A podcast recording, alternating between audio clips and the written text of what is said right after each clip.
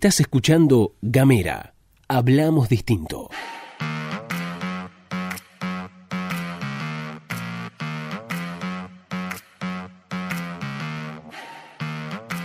Hola, ¿qué tal? ¿Cómo les va? Bienvenidos, bienvenidas, bienvenidos una vez más a la pastilla de Gamera, este microinformativo que distribuimos de lunes a viernes. Mi nombre es Luz Escarpati y como es habitual me acompaña Gastón Lodos. Y aquí estamos con ustedes en este lunes 8 de febrero del año 2021 para compartir un poquito, unos minutitos de todas las noticias.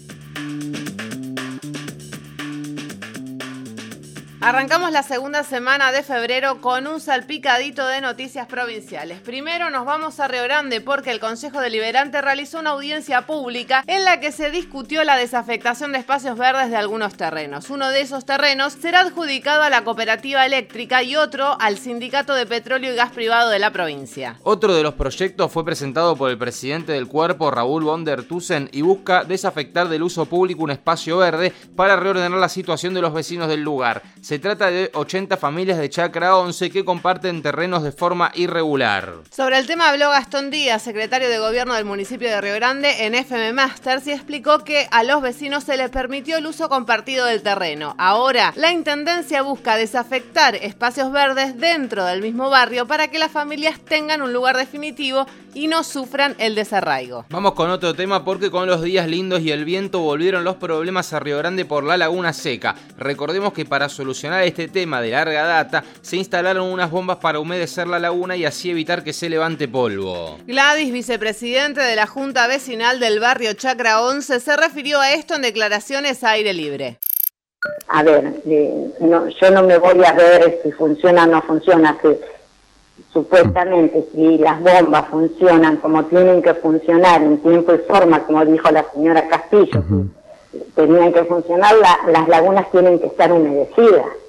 Por lo visto las lagunas no están humedecidas. Durante este fin de semana el párroco Fabián Colman unió en matrimonio en una iglesia católica a Victoria Castro, una mujer trans, y a Pablo López Silva. Durante la ceremonia Colman sostuvo, la iglesia es de todos y cuando digo todos, son todos. Este profundo acto simbólico se vio opacado por la propia estructura de la iglesia, ya que desde Info Católica indicaron que la boda religiosa va a ser denunciada oficialmente ante la Santa Sede y ante la congregación salesiana. Cambiamos de tema porque se acerca la fecha para el inicio de clases y la presencialidad en las aulas sigue dando que hablar. La ministra de Educación, Analia Cubino, fue consultada sobre este tema en Radio Universidad, que dijo que hoy es imperante el retorno a la presencialidad. Todas las actividades están abiertas, más allá de sostener las medidas de distanciamiento, y es muy necesario ese retorno. Además, la ministra dio algunas precisiones sobre la modalidad que se empleará este año en el contexto de pandemia. Primero, hay que tener en cuenta que hay 180 instituciones en en la provincia distribuidas en 120 establecimientos y fruto del distanciamiento social en aulas donde entran 24 estudiantes habrá la mitad. Habrá que particionar los grupos, uno irá una semana en forma presencial y a la semana siguiente se reiterará esa actividad con ese otro grupo. En los momentos de no presencialidad habrá actividades para que puedan desarrollar los chicos como apoyo, aclaró Cuino. Mientras tanto, el SUTEF rechazó la propuesta de aumento del Ejecutivo Provincial declarando estado de alerta y movilización. También reclaman que se forme un comité para evaluar los protocolos sanitarios para la vuelta a clases presenciales. Vamos a las nacionales que están conectadas con las provinciales de todas formas porque el presidente de la Nación dio una entrevista en el diario Página 12 y se picó la discusión en relación al precio de los alimentos. Nosotros contamos hace unos días que con algunos productos como la carne, según analizan los que saben, los productores piden un precio en la Argentina similar al que venden fuera de la Argentina, de manera que sea, entre mil comillas, competitivo. En relación a esto, el presidente expresó la necesidad de los dólares que entran a nuestro país a través de esa actividad, pero afirmó que no pueden trasladar a los argentinos los precios internacionales porque no producen en precios internacionales. Y lo que tienen que entender los productores es que ellos, los pastos no están dolarizados. La producción del maíz no está dolarizada. Pero lo que no pueden es trasladar a los argentinos los precios internacionales porque no producen en precios internacionales. No estoy contra el campo, estoy a favor de la mesa de los argentinos. Estoy a favor de garantizarle a los argentinos que tengan la comida que siempre necesitan a precios razonables. Lo que alteró a todo el mundo y que está en la tapa de los diarios fue cuando el presidente dijo que el Estado tiene dos canales para resolver este problemón. Dos herramientas que Fernández opinó que preferirían usar, subir las retenciones o poner cupos, es decir, decidir que algún producto no se exporte. No hay mucho más tiempo para que decidan. Yo les pido que comprendan de lo que estoy hablando y que la gente me entienda, dijo Alberto Fernández y enseguida salieron a contestarle. La Sociedad Rural Argentina, la Federación Agraria Argentina y las Confederaciones Rurales Argentinas afirmaron que el sector primario, además de no ser formador de precios, es el que menos participación tiene en la cadena de cualquier producto. Y de paso cañazo pidieron una reducción en el paquete impositivo, es decir, bajar los impuestos. Luis Echever, ex ministro de Agroindustria del gobierno de Mauricio Macri, afirmó que ponen la falsa excusa del precio de los alimentos para volver a saquear el campo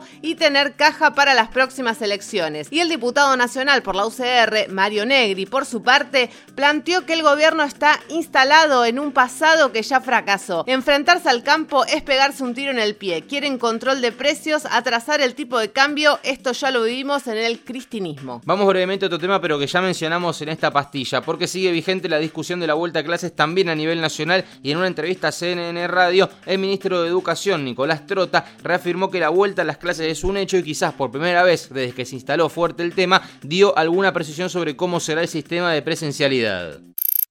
Quizás la manera más fácil de explicarlo es que sean bloques semanales de grupos, un grupo va una semana, el otro grupo va la otra semana, o días alternados, lunes un, grupo de estudiantes, martes el otro, miércoles vuelve el del lunes y así sucesivamente para garantizar la al menos la mitad de los días y el tiempo en la escuela, que es lo que reflejan los protocolos que están vigentes desde el 2 de julio del año pasado, Estamos teniendo el viernes próximo una reunión del Consejo Federal para actualizar algunos aspectos pero el consenso, el consenso de todas las jurisdicciones mm. es una vuelta segura a la presencialidad. En la entrevista que mencionábamos antes, el presidente de la Nación relató que tienen que darse ciertas condiciones indispensables, como por ejemplo que los docentes mayores de 60 años deben ser vacunados, así como todos los docentes de menos de 60 años con alguna enfermedad prevalente deben ser vacunados. Y los que están en riesgo y no son vacunados tienen que ser reemplazados por suplentes. En resumen, el presidente expresó en qué condiciones tienen que darse la vuelta a clases presenciales.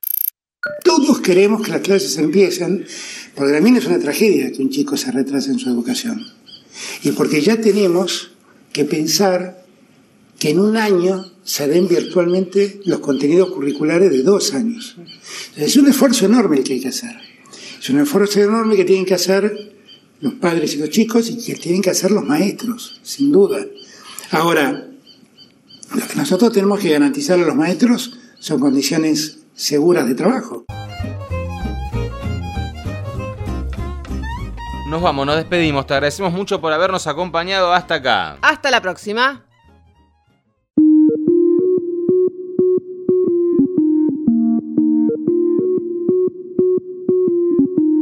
Seguí nuestros contenidos en gamera.com.ar.